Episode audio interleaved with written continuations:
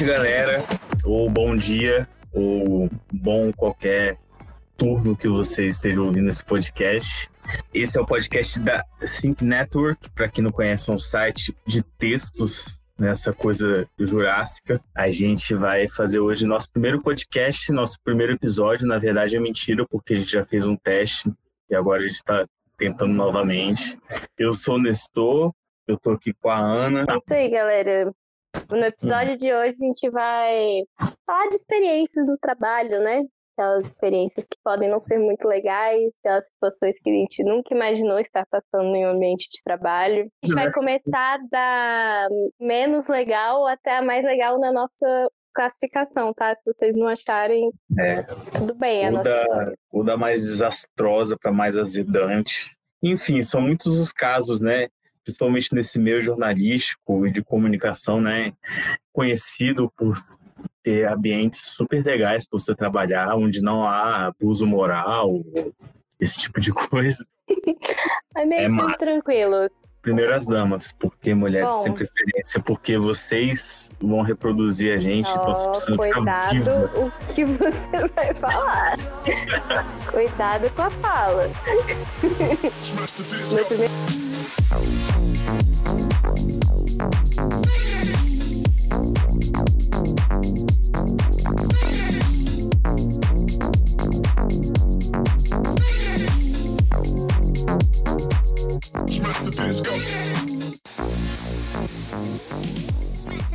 Meu primeiro caso aconteceu no meu último emprego no jornal daqui de Brasília.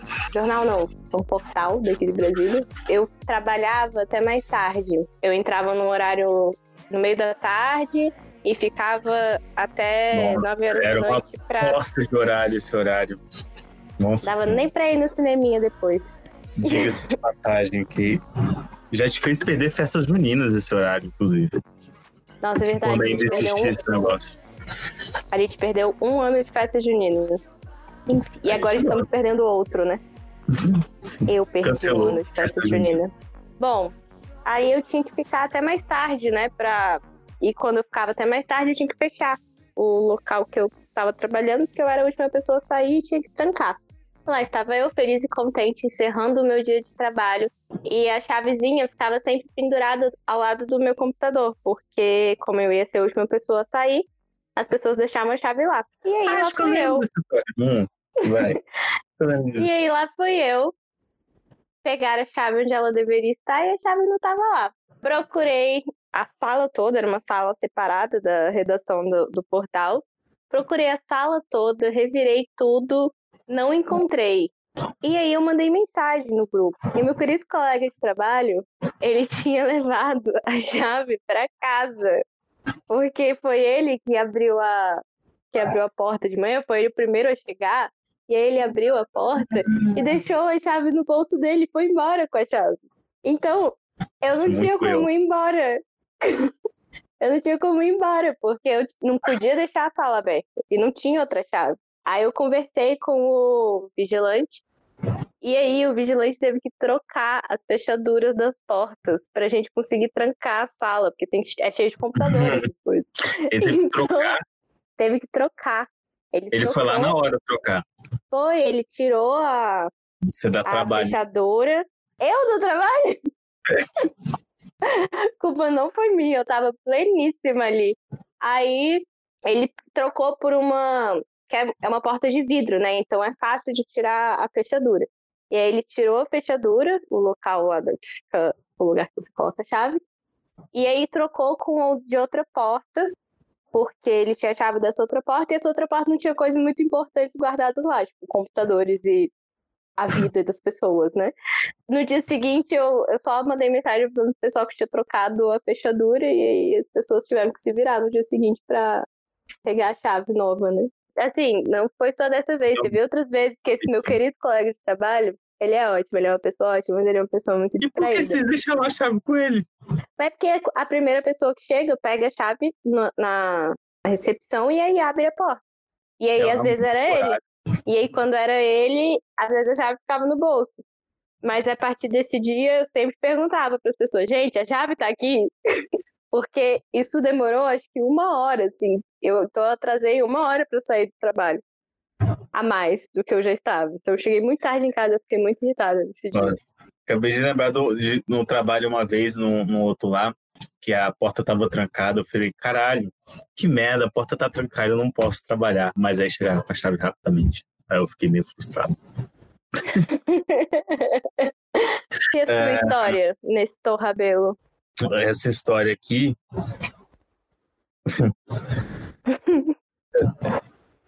Essa história ela ficou conhecida porque, no caso, minha voz ficou na gravação em vários gravadores aí de jornalistas. E uma vez, é, eu era estagiário ainda lá na, lá na Reuters, e aí, é, o que, que rola lá? Eu passei assim, uns seis meses com one job. Você tem um trabalho, cara. que é quando o, sei lá, o ministro ou alguém for dar uma declaração para a imprensa, quebra-queixo, etc., você liga lá para a redação em São Paulo, é, pega o fone, coloca o microfone na boca do cara para neguinho ir escutando e mandando os, os headlines lá. Aí eu falei, tá bom, é ok. E era na época era um BlackBerry que, cara, é um péssimo celular. E ele só serve para mandar e-mails, assim, basicamente. Eu tava lá de boa, tava assim, numa portaria interminável. Eu tava com fome já, era. E, né, isso é um problema. Aí eu já tava meio azedando, saca? Pra variar um pouco. Aí, tipo, eu tava lá, aí eventualmente o Manteiga chegou, a galera foi nele. Eu já, tipo, já tava conectado com o São Paulo faz um tempo já, porque eu sou neurótico e eles também. Na verdade, eu era neurótico porque eles me tornavam neurótico. Aí, tipo, tinha saído, eu não lembro o que, que era, tinha saído algum resultado ruim, assim, da economia, ele ia falar sobre isso. Eu sei que, tipo, tinha muita atenção, eu tava super nervoso. Eu, eu, tipo, eu tava tímido ainda, não conhecia ninguém. Assim. Aí eu fui lá, não sei o quê, só que, cara, o que que rolou? Pela primeira vez na história, eu tava entendendo o que ele tava falando. E eu fiquei muito feliz com isso. Falei, caraca, não bota fé não. Caralho, eu sei, eu sei, eu tô sacando. só que daí, quando eu olho pro celular, tipo assim, aí eu vejo que tá, tipo, 23 chamadas perdidas. E a ligação tinha caído, tipo, há muito tempo. Aí eu falei, puta que pariu, caralho, cu. Bem alto, amor. E ele tava assim, ele tava, eu como tinha que colocar o microfone, eu tava super perto dele. Eu tava tipo assim, a, sei lá, um braço de distância dele, daí ele parou assim, ele falou, não, porque a inflação global, puta que pariu, caralho. Inflação, ele olha para mim assim, ele para por uns, uns seis segundos, todo mundo olha para mim e falei, não, desculpa, ministro, não era com você não. Aí ele continua. Aí, tipo, aí nego depois mostrando as gravações, tinha lá, tipo, o nego foi pegar aspas, aí tinha eu xingando lá no meio. Aí depois me fizeram ligar lá pro, pro, pro Fábio Grana, que era assessor dele na época. Eu expliquei que eu não tava xingando o ministro. eu tava xingando o Blackberry. Meu Deus! Nossa, acho que eu ia ter saído correndo. Eu poderia ter chorado. Eu ia ter chorado. Nossa, eu com certeza ia ter chorado. Com certeza absoluta. É, mas ali era normal. Por dia, assim, tinha umas cinco pessoas que choravam por dia ali naquele, naquela cobertura. então, a minha segunda história foi de quando eu estava trabalhando duas semanas nas Olimpíadas aqui em Brasília, né? Cobrindo. Não cobrindo, de assistente de câmera para cobrir o futebol que estava rolando aqui em Brasília. E, e, o meu trabalho era um trabalho muito útil, que era basicamente ficar ao lado dos, dos carinha da câmera, que era tudo japa, claro. japonês mesmo. né, tipo, né, sendo preconceituoso e igualando todos os asiáticos ao japa. Não, eles, eles eram realmente japoneses. Eu ficava, eles tinham tipo umas cabinezinhas que ficavam não sei se a, a, galera já foi no Mané Garrinchas, conhecem o, o estádio, já foi em algum estádio que tem cobertura com, com as câmeras, aí eles constroem tipo uns tapumezinhos. Então vira uma cabinezinha, uma cabine aberta, mas é uma cabinezinha ali que fica onde ficariam as cadeiras, fica em cima de algumas cadeiras, ocupando alguns lugares. E eu tava em uma delas. E o meu trabalho nesse dia especificamente era não deixar ninguém entrar, porque era uma cabine que ficava bem no meio da galera. te colocaram você de segurança em toda essa altura.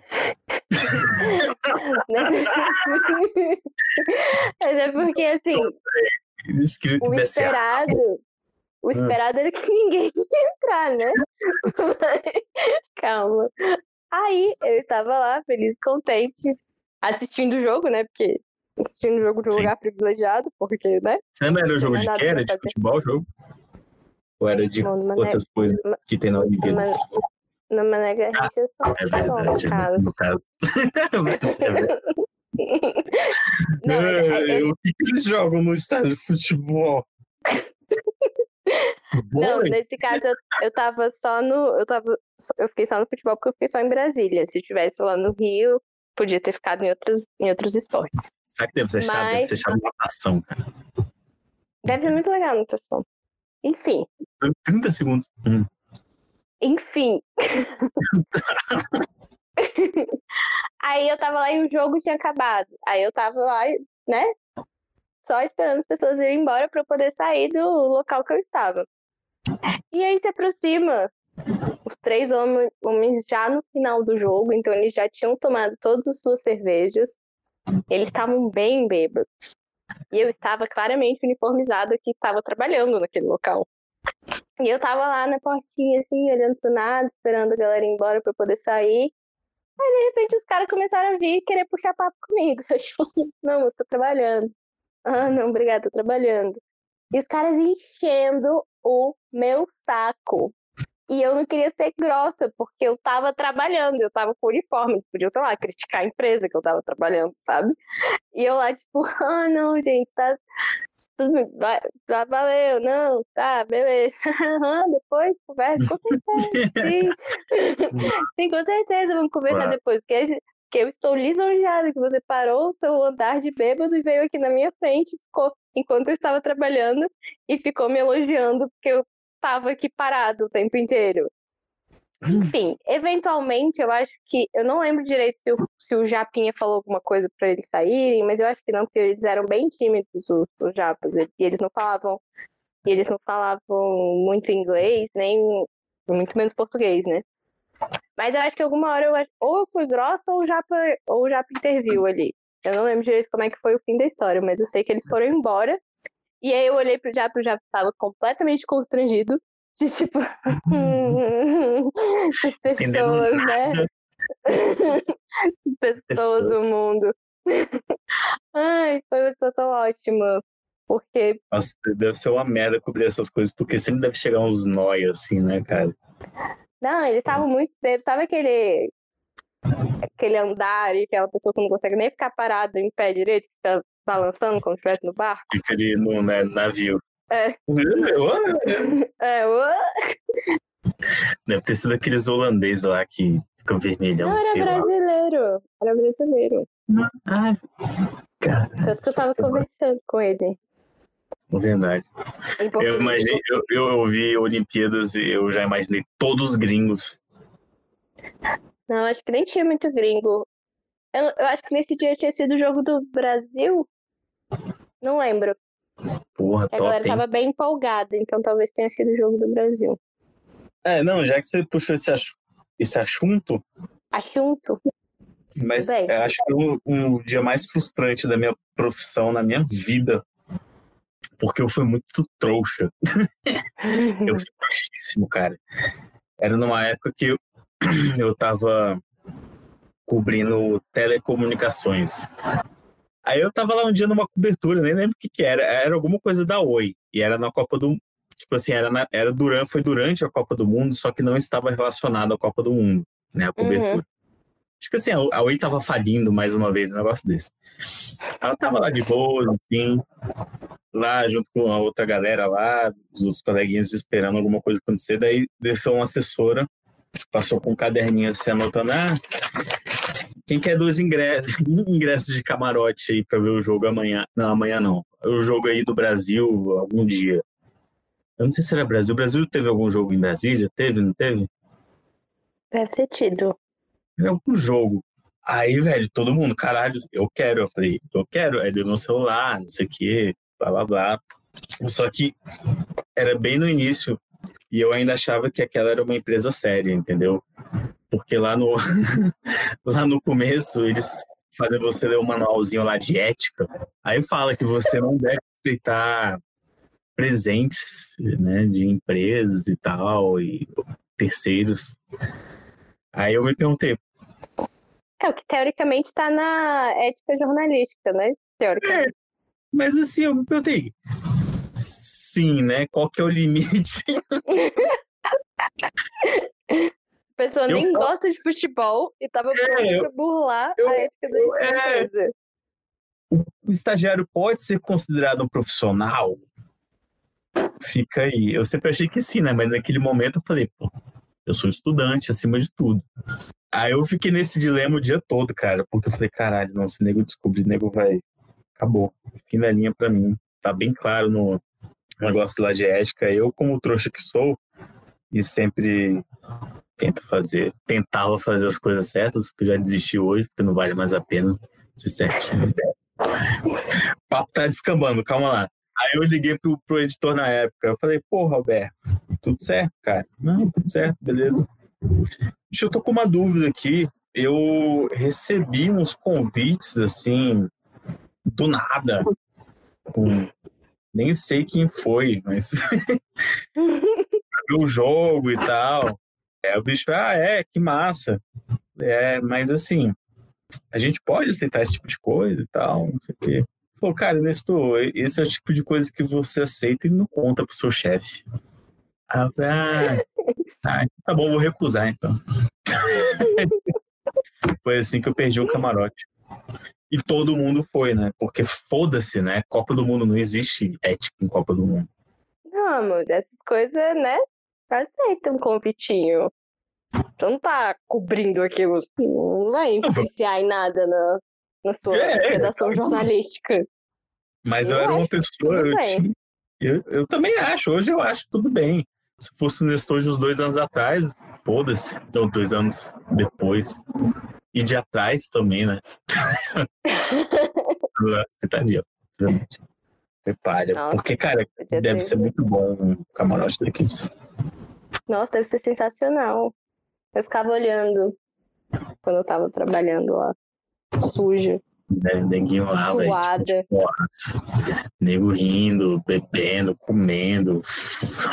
Que raiva. Assim, um adendo, não que meu trabalho nessas Olimpíadas tenha sido assim, né? Difícil. Eu ficava lá sentada assistindo jogo de graça. Ganhando, na verdade. É, mas você tinha que ficar ali pelo menos numa função, né? Tipo, não é, pode começar e andar curtindo. Mas, outro adendo, como eram só japoneses, era comida oriental.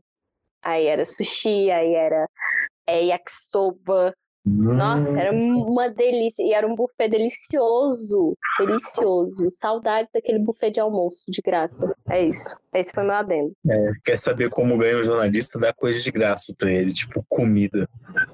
Isso é verdade. Chama pra jantar. É, paga. Não precisa sair brigando, xingando o jornalista. Não.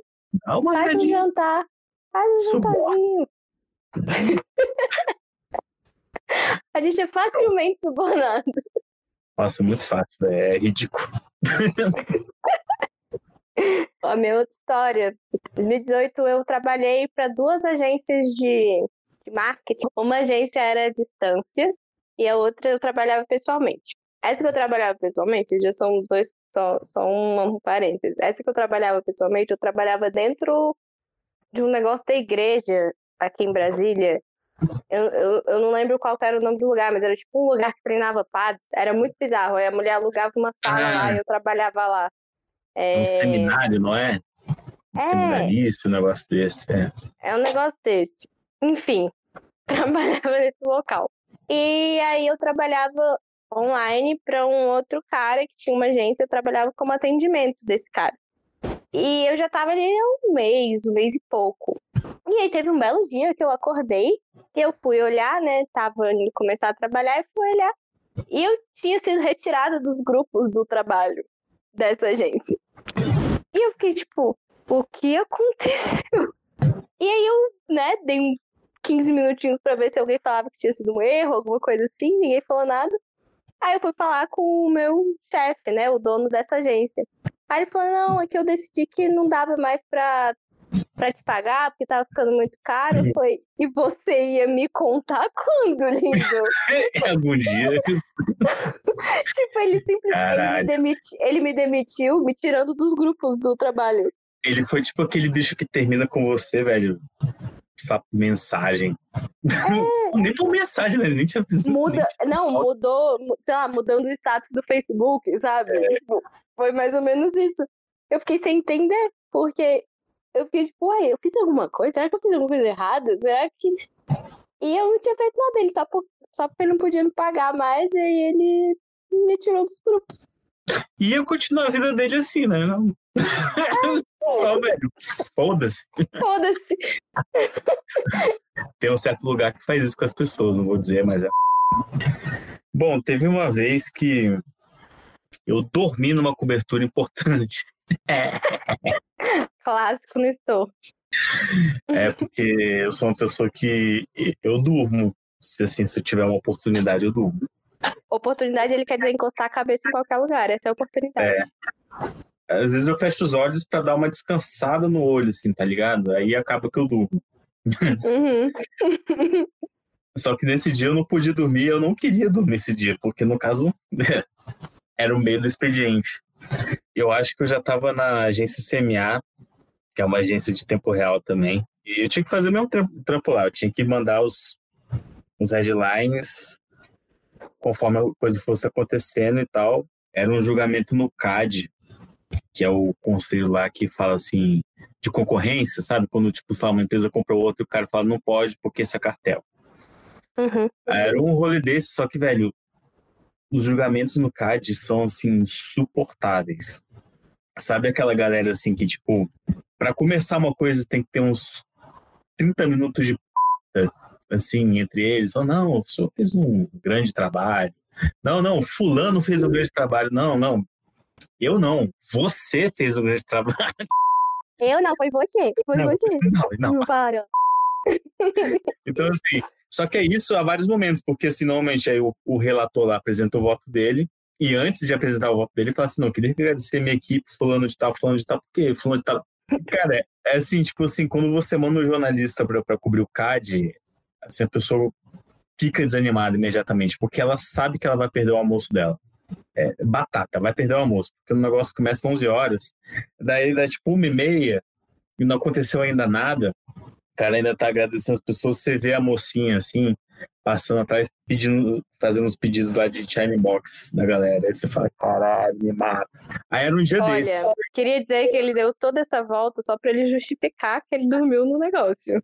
Sim, não, mas é, amor, o julgamento lá clássico do cartel do, do cimento, ele durou 14 horas, amor, sem parar.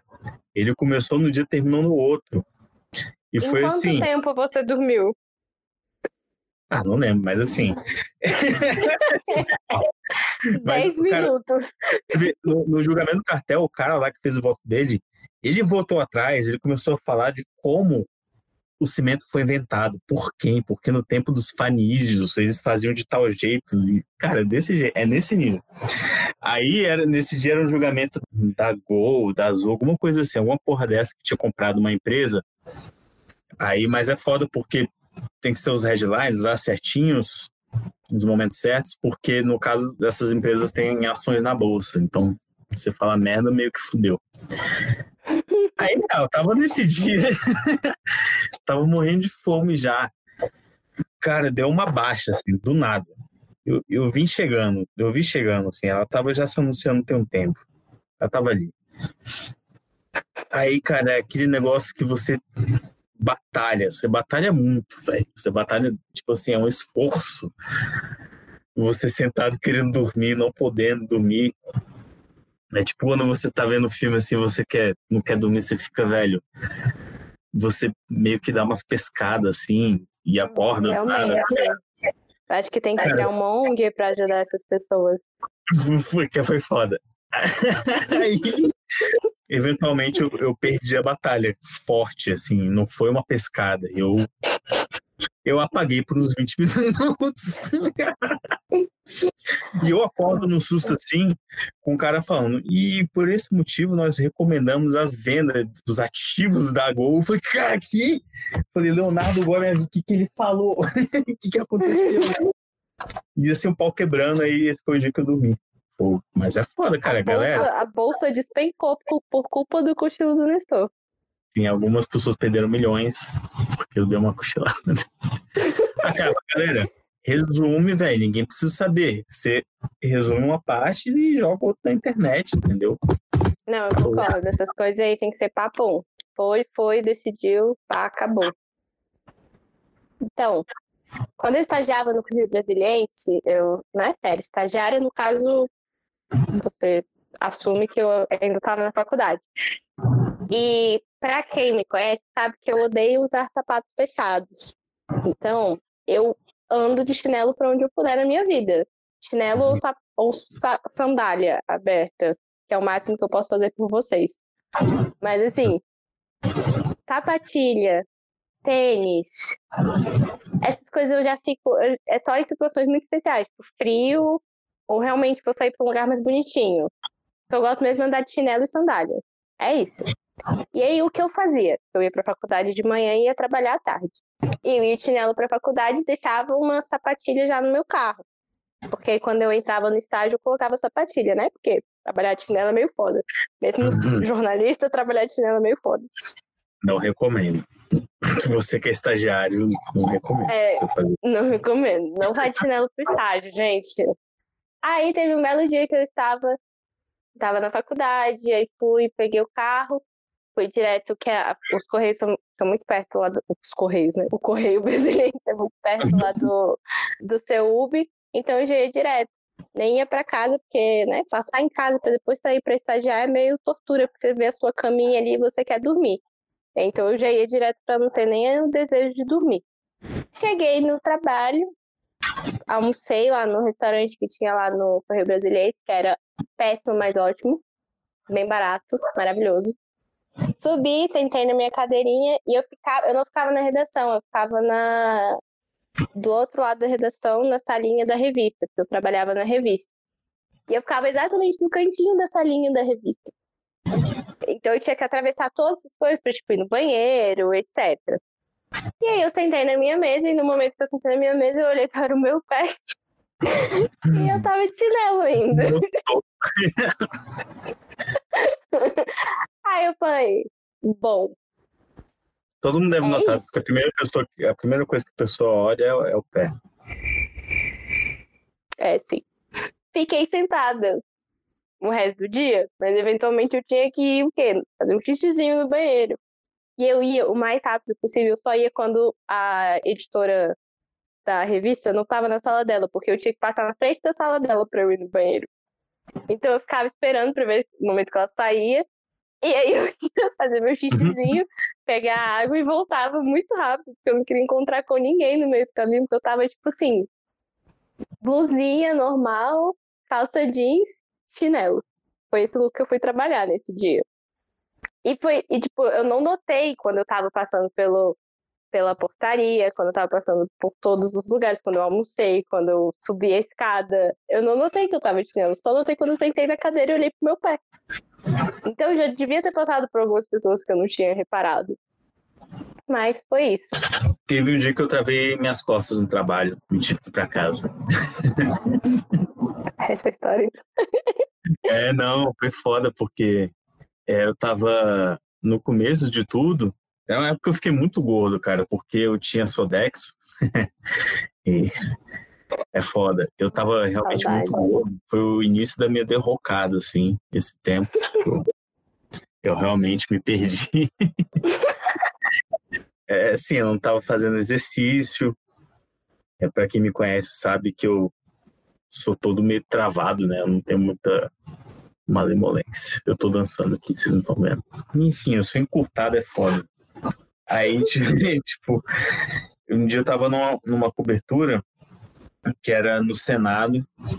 Aí era tipo assim, era, era uma audiência muito importante, velho. Era no plenário do Senado. Tinha dado alguma merda no governo da época. dá muita merda no Brasil o tempo inteiro. Então era alguma merda, assim, dessas que acontece o tempo todo. Enfim, tinha muita expectativa ali. E quem ia depor era o ministro da Fazenda na época, era o tio Manteiga. Foi mesmo que você xingou? Foi. Aí, é, aí eu tava lá. E eu tava, tipo assim, como eu tava em outra cobertura e eu não tava programado para ir para essa, foi de última hora, eu cheguei tarde. Como resultado, eu não tinha lugar para sentar. é, tava tudo lotado. Aí eu cheguei lá no plenáriozinho, assim, tava com um problema muito foda que eu não conseguia tirar minha credencial, porque o Senado não deixava estagiário tirar credencial. Não entendo por quê. E como eu tava sem credencial, eu tava só com um negócio de visitante. Então, quem quiser dicas de como entrar no congresso de boa, só fala comigo que eu tenho uma dica ótima. Só você chegar na, na chapelaria, você fala assim: vou pra liderança do PMDB. Você tem que estar de terno, tá? Aí nego nem pergunta, nego já deixa você passar assim. Já... um negocinho assim, aí você vai pra, pra onde você quiser. Meu Deus. Eu tava nesse esquema aí. Aí, porque, não, se você falar que é jornalista, aí não, porque tem que ligar na assessoria, aí tem que pedir uma provisória. Hum, saco. Aí é melhor você falar. Aí tá, consegui entrar ali, tchuk-tchuk. Tava, velho, na, na, na época eram uns laptops pesados, né, velho? Assim, é, agora que vocês crianças estão vendo esses laptops finíssimos, essas belezinhas. Mas antigamente pesava, era tipo uma, uma pedra. Aí eu tava lá Sim, com verdade. notebook, sacou, tipo, todo curvado, suado, porque era época de seca em Brasília, de terno, azedando, com fome, fudido. Fui lá pro plenário, só que lá no plenário você só pode entrar com credencial. Tipo assim, Uhum. o, o adesivozinho não cola, o nego fica olhando mesmo, fica um ma- maluco lá na, na portinha. Cara, aí eu tive que dar meu jeito, eu era a única pessoa nessa cobertura e eu, eu tinha um toque, assim, eu não gostava de falar que, que eu não podia fazer a cobertura porque eu não conseguia acesso. Eu tinha que conseguir entrar. Você tem que agradar Ai. as pessoas. Eu lidei com isso na anos depois eu lidei com isso. Mas na época eu tava nessa vibe. Aí, pô, eu poderia super ter falado, não, não, cara, não tem credencial. Foda-se, vocês se viram aí. Mas a gente nunca pode falar isso. O jornalista nunca pode falar isso. Nunca, porque ia ser demitido. Aí, É. beleza, eu entrei lá. O segurancinha lá deu, eh, deu um super mole ali. Aí, tipo, eu meio que entrei assim, escondidinho, pá, porque o bom de ser pequeno é isso, né? Vocês ficam aí falando, mas o bom de ser pequeno é isso, você passa despercebido pra caralho. É verdade. Aí eu passei despercebido assim, fiquei lá no curralzinho. Só que a Reuters tinha essa mania, por mais que você tivesse o Note passando tudo, eles tinham que ouvir a porra da parada pelo telefone. Então, Uhum. só que, tipo assim, normalmente o que, que eu fazia?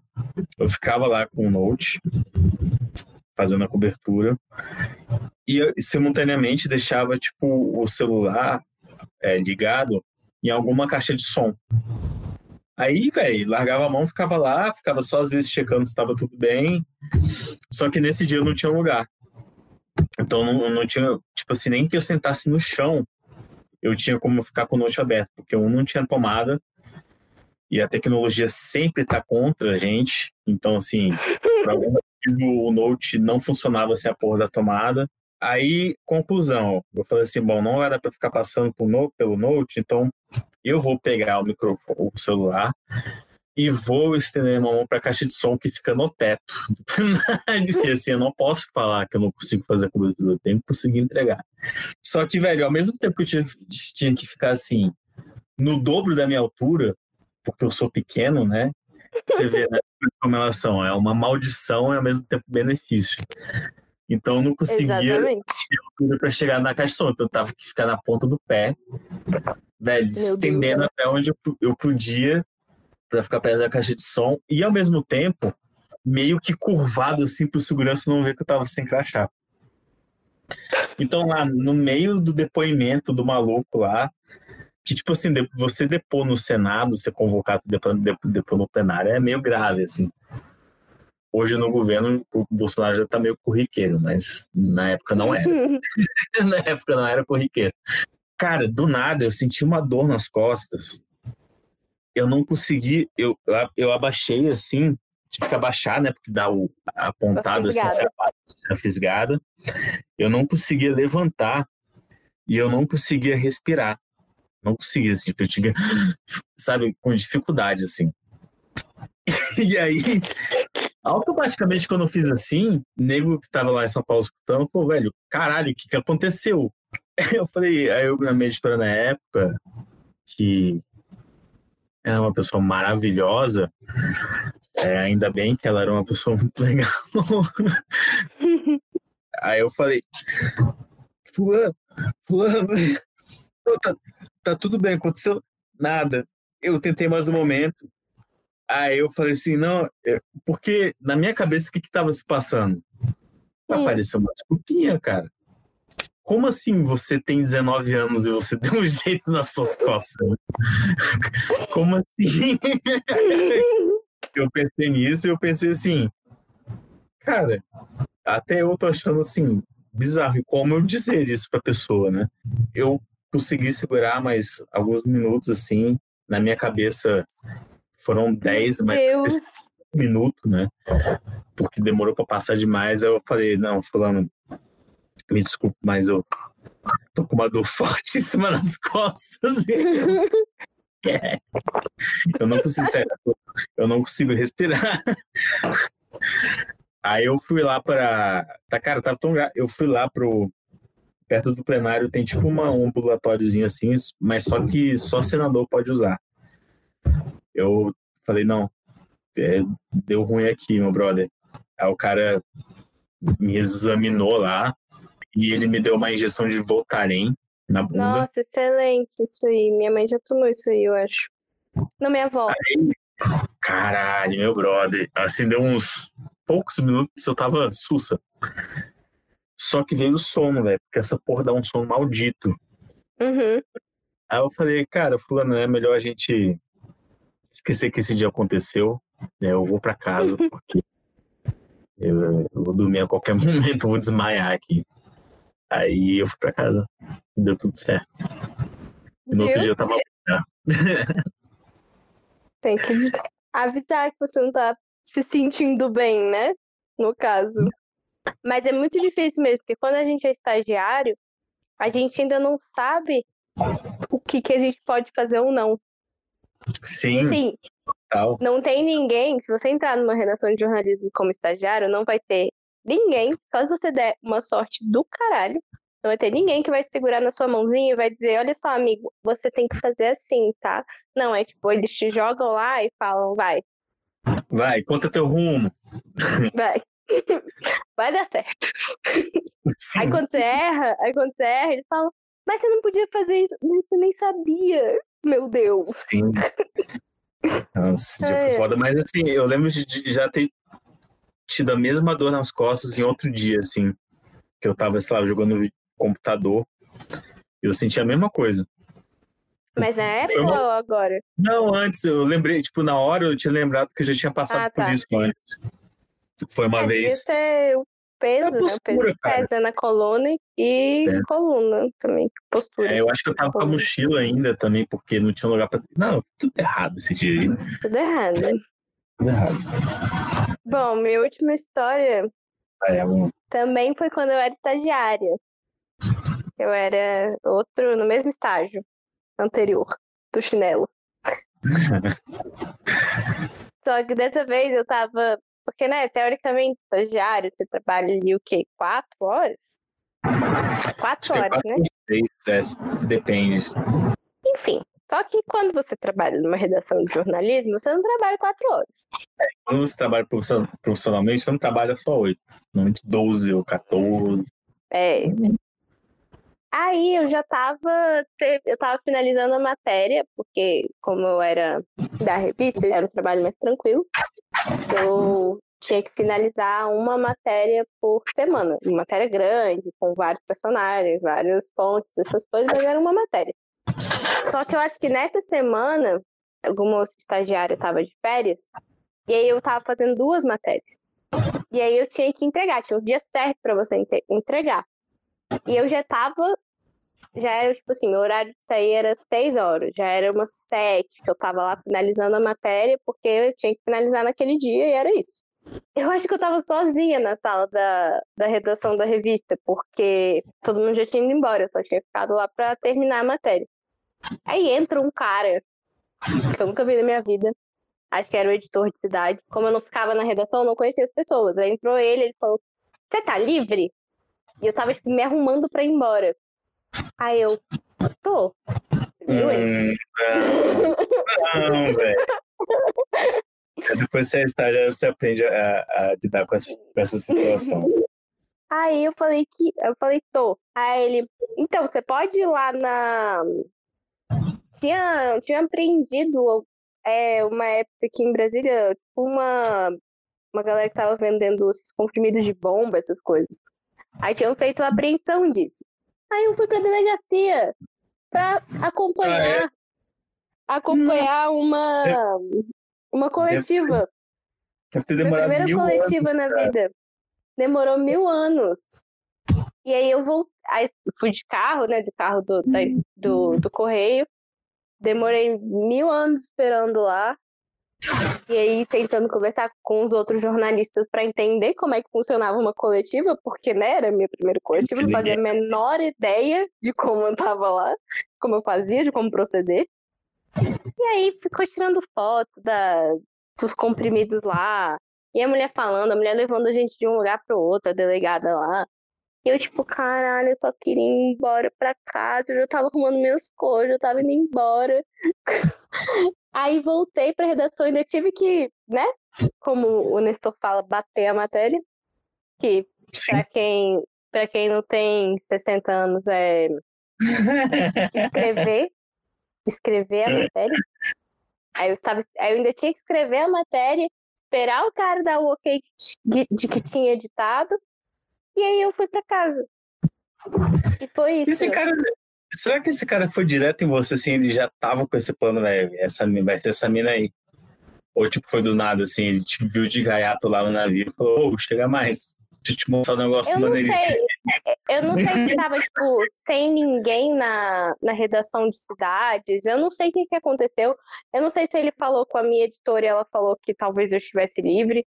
Eu não sei o que aconteceu. Mas do nada eu estava na delegacia da Polícia Civil acompanhando uma coletiva sobre drogas. Eu fiquei, tipo, gente, mas eu tava escrevendo uma matéria. Eu tava escrevendo uma matéria sobre cachorrinho tem dois segundos, que era sobre isso que eu escrevia na revista. Era ótimo. Era ótimo. E qual que é a sua Nossa. história, Nestor? Sua história É final. legal, legal esse, esse lance de delegacia. Eu sou louco pra... Sempre tive vontade de cobrir essas coisas, tipo de É, polícia. ficar lá um- uma hora esperando a pessoa aparecer. Eu não sei se eu falo mais um caso inusitado ou um caso bom. Vou falar um caso bom. Faz o caso bom.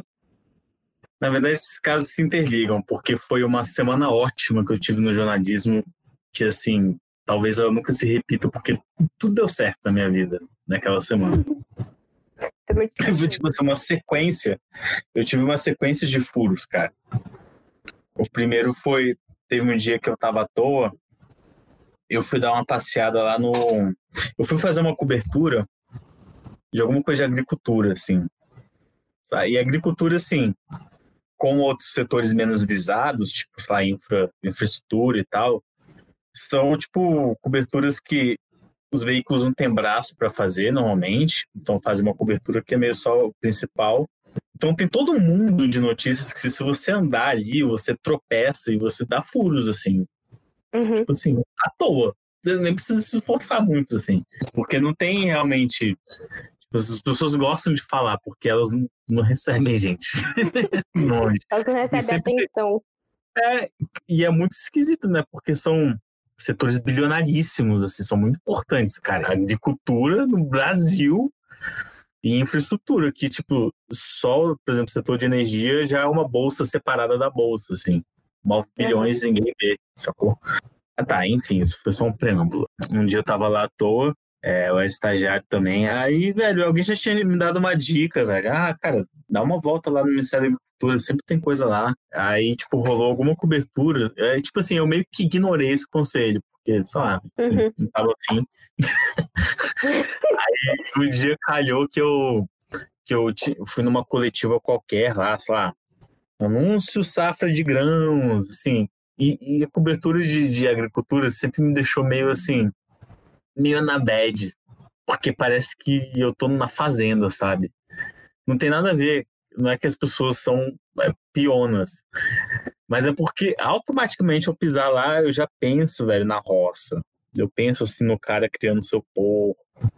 Aí ele sai de manhãzinha pra, velho, colher. Sabe? Delícia. Eu, eu, assim, mas na época eu achava assim, preguiça. Aí eu tava, Adolescente ele. é, eu era novo, eu não sabia das coisas boas da vida. Aí, No beleza, ministério. no ministério rolou lá a pauta de boas. Só que daí, como eu tava, tipo, meio que livre, assim, eu tava sem mais pauta no dia, aí eu dei um rolê ali, eu conversei, fiquei conversando com, com os assessores lá, trocando ideia, bem de boas. Aí a mulher falou, ah, cara, vem um dia aqui pra gente conversar, não sei o quê. Daí um dia eu fui lá pra conversar. Aí nesse dia que eu fui conversar, falei, que tal você não dar uma... Você não assiste uma, uma reuni- reunião aí da, da ministra, da ministra, da, era Cátia Abreu na época. Falei, ah, tá. Aí eu fui lá ver a reunião, tipo, tava andando à toa, assim, de gaiato. É, entrei. Entrei. Era uma reunião com vários, tipo, acho que era produtores de maçã, era produtores de maçã. Aí tava tendo uma treta, assim, enfim, aí eu saí com, com um lead que era Brasil vai embargar exportação de maçãs argentinas. Aí eu fiz a matéria da maçãzinha, cara. Foi uma top a matéria da maçãzinha. Eu ganhei um, um certificado assim, Reut- Reuters Best. Aí lá com o meu nomezinho, blá blá blá, e a matéria. Ah, que lindo. Aí eu fiz esse furinho aí. Aí eu fiquei eternamente conhecido na, na agricultura como o cara, o moço das maçãs. a Abreu me Adorei. conhece até hoje. Ah, o menino das maçãs, é, sou eu. o que me lembra a outro, a outro caos, caos lá também, nessa mesma semana. Não sei se foi nessa semana, mas foi assim, muito pouco tempo depois. Outro rolê desse, aí eu fui conversar, aí eu fiz amizade com essa, com essa moça aí da, da agricultura, com a assessora lá, a Vaninha, um abraço aí, Vaninha, tudo de bom Uhum. pra você. Tava lá, tipo, à toa lá com a Vânia um dia, e ela, ela assim, super num papo, não sei o que, porra, passei super mal, esse restaurante daqui é uma bosta, blá, blá. É, rapaz, aquele papinho, né, papinho. Uhum. Eu falei, Vânia, dá uma notícia aí, pelo amor de Deus. Pelo amor de Deus, dá uma... Qualquer coisa. Qual- Qualquer coisa. Aí ela falou assim, cara, tá tendo uma reunião agora. Não, não, não, não, não. Não foi isso, não. Não. Não, isso aí foi outro dia. Era alguma coisa assim também. A Cátia Abreu, quando ela foi, ela foi indicada para ser ministra, deu todo um problema. Porque ela era super brigada com os irmãos da JBS, o Wesley e o menino outro lá. O menino, né? Como é que é o nome? Wesley. e- Não, o Wesley e o Mendel, sei lá. Enfim, os dois irmãos lá da JBS. Aí deu uma treta, porque, né, como a gente viu depois na vida, né? Esses caras tinham muito poder, né? Eles não gostavam da Cátia Abreu. Aí rolou uma situação tipo daquela. Eles meio que encurralaram a Cátia Abreu assim, pra pressionar ela. Eles tinham marcado uma reunião pra encurralar ela e tal, só que essa assessora, que era nossa brother, espertamente chamou eu e um, um outro colega lá, o Vitor do Estadão, para acompanhar a reunião. Como se fosse uma coisa corriqueira, assim pelo menos para ter alguma testemunha lá, tipo, a im- imprensa. E o cara não sabia, o Wesley lá não sabia que a gente ia estar lá. Aí a gente participou da reunião deles, era só os dois, era a primeira reunião depois de toda a treta na mídia, dos irmãos Uhum. Batista falando mal dela pra caralho, ela falando mal de volta. Cara, maior clima tensíssimo, assim, maior, velho, torta de climão, assim. O Wesley comendo um chocolatinho lá da Caixa Abreu, que ela tinha na mesa, assim. E eu anotando lá, não sei o quê. Só que nessa época, obviamente que eu não tava ligado de todos esses rolês. Eu achava que, tipo assim, nossa, era uma benfeitoria pra mim, ó, obrigado por estar aqui, eu achei que tranquilo. Aí depois eu fiquei sabendo que era uma situação dessa. E do achacar ela politicamente lá, e ela, para se defender, viu os dois jornalistas que estavam ali mais perto, e quem é que tá aí? Aí foi, foi eu e o Vitão. Arrasou. Amei. Então, essas foram as histórias. Claquete. Claquete. Agora, vamos para dicas da semana. Dicas da semana.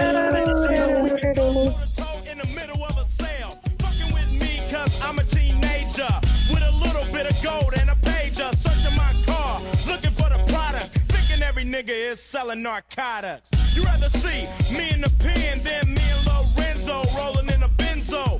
Be the police out of shape, and when I finish, bring the yellow. Essa é a música que vai tocar. Olha, esse momento da dica, pessoal, é um momento que a gente vai dar dicas aleatórias. Não podem ter nada a ver com o assunto, pode ter a ver com o assunto. Mas são dicas pra vida. Qual é a sua dica? Você já tem? Tem uma. Eu vou confessar que eu tinha. Eu lembrei da dica hoje de manhã e eu esqueci de novo. Então vou dar uma, uma dica que, inclusive, eu acabei de resenhar para todos verem uma série chamada Succession, que eu fiquei completamente obcecado. Como eu tinha que resenhar e fiquei enrolando, eu tive que ver ela em tipo dois dias alucinadamente. Então vi tipo duas temporadas em dois dias e, e, eu tô achando que eu sou um bilionário, mas eu não sou, isso é muito triste. Eu queria ser. Mentira, eu não queria ser, não. Se você ver essas série, você vai ver que não é legal ser um bilionário. Não, é sim, é mas bem é... legal. Ela é sobre o quê? É sobre uma família, uma família bilionária, assim, podre de ricos. Podre, assim, desse tipo, adoro, tipo. Esse 1%, adoro. esse 1% da população, assim, que manda em tudo. Realmente, Sim. a galera que realmente manda na porra toda. E nesse caso, a família, ela, o patriarca dessa família, que é um senhor que já está chegando aos seus 80 anos, ele é dono de um conglomerado de mídia, um dos maiores do mundo uhum. na série. E ele está fazendo 80 anos, então começa a luta pela sua sucessão. Quem vai assumir o comando da empresa? Aí os irmãos Eita. todos vão assim. Aí vira uma história de traição e vingança muito boa, cara que é tipo é um novelão assim, só que tipo são helicópteros e roupas bonitas e vinhos e festas e drogas e putarias assim e loucuras e os, e os diálogos da série que são os divertidos. Eu vou até citar um diálogo aqui. Não, vocês venham lá. Mas assim, é, é muito engraçado também, é Lário, ser tipo gargalha de rir, assim. E ela é baseada na história. Gargalha de rir. Gargalha de rir. Gargalha. Ponto. Aí, assim, só para dar um, uma contextualizada, aproveitando que a gente está na Think Network, ela é baseada naquele cara lá, um cara chamado Rupert Murdoch, o magnata dono da News Corp, que, que é a empresa que é dona da Fox News e da Fox hum. Studios, vários jornais e de vários estúdios de filme, de editoras, HarperCollins. Essa cara é tudo. Ele, é... ele deve ser é trilionário. Esse bicho é muito rico e ele é muito escroto. Portanto, as pessoas dessa série são muito escrotas e más. E é uma série sobre pessoas horríveis fazendo coisas horríveis numa família horrível. Mas Amei. é muito boa. Tem que ver. Parece ótimo. Bom. Esse Robert Murdoch foi o cara que ele, hum. ele ele era dono de uns tabloides lá na, na Inglaterra, do The Sun e outro lá. Nossa, esse jornal é horrível. Sim, é horrível.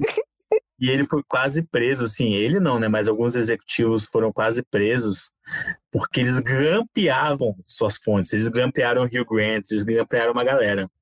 Meu Deus do céu! Socorro! Pessoa ótima. Um é, exemplo de ser, humano.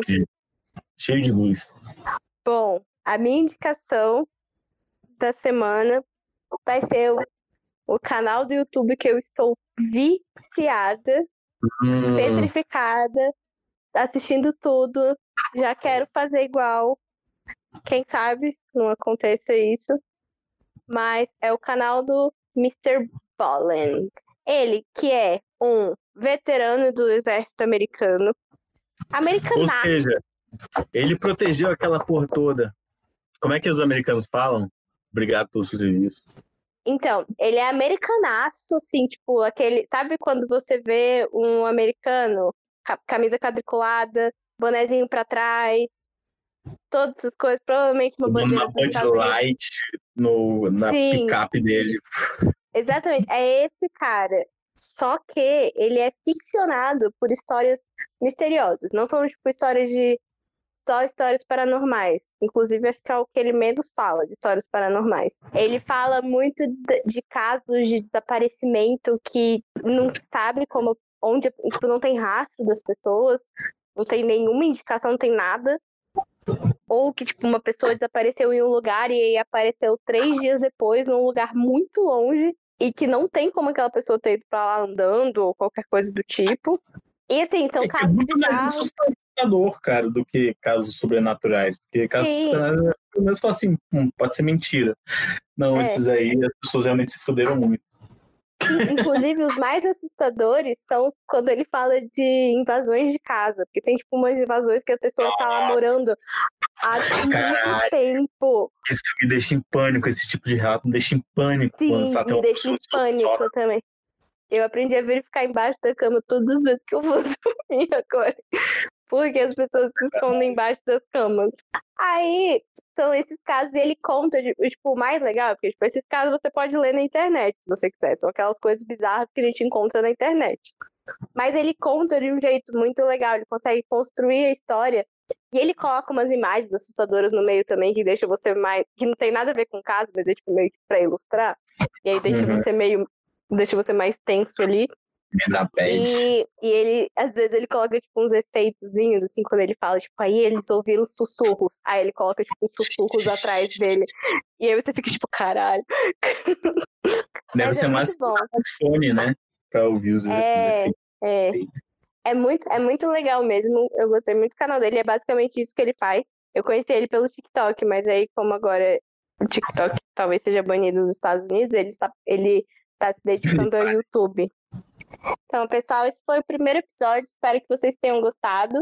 A nossa ideia é realmente fazer listas de assuntos diversos que a gente vai, vai encontrando e vai falando. Se vocês tiverem sugestões, tipo, ah, faz uma lista dos cinco melhores filmes que vocês já assistiram, alguma coisa assim, pode mandar sugestão para o nosso e-mail, que é contato arroba thinknetwork.com.br. Se vocês quiserem acompanhar também o nosso Instagram, é arroba think, underline, aquele tracinho lá embaixo, network. e o nosso site é www.thinknetwork.com.br. Lá você vai encontrar várias análises, textos de opinião e algumas curiosidades sobre o mundo e sobre o mundo do jornalismo. É isso.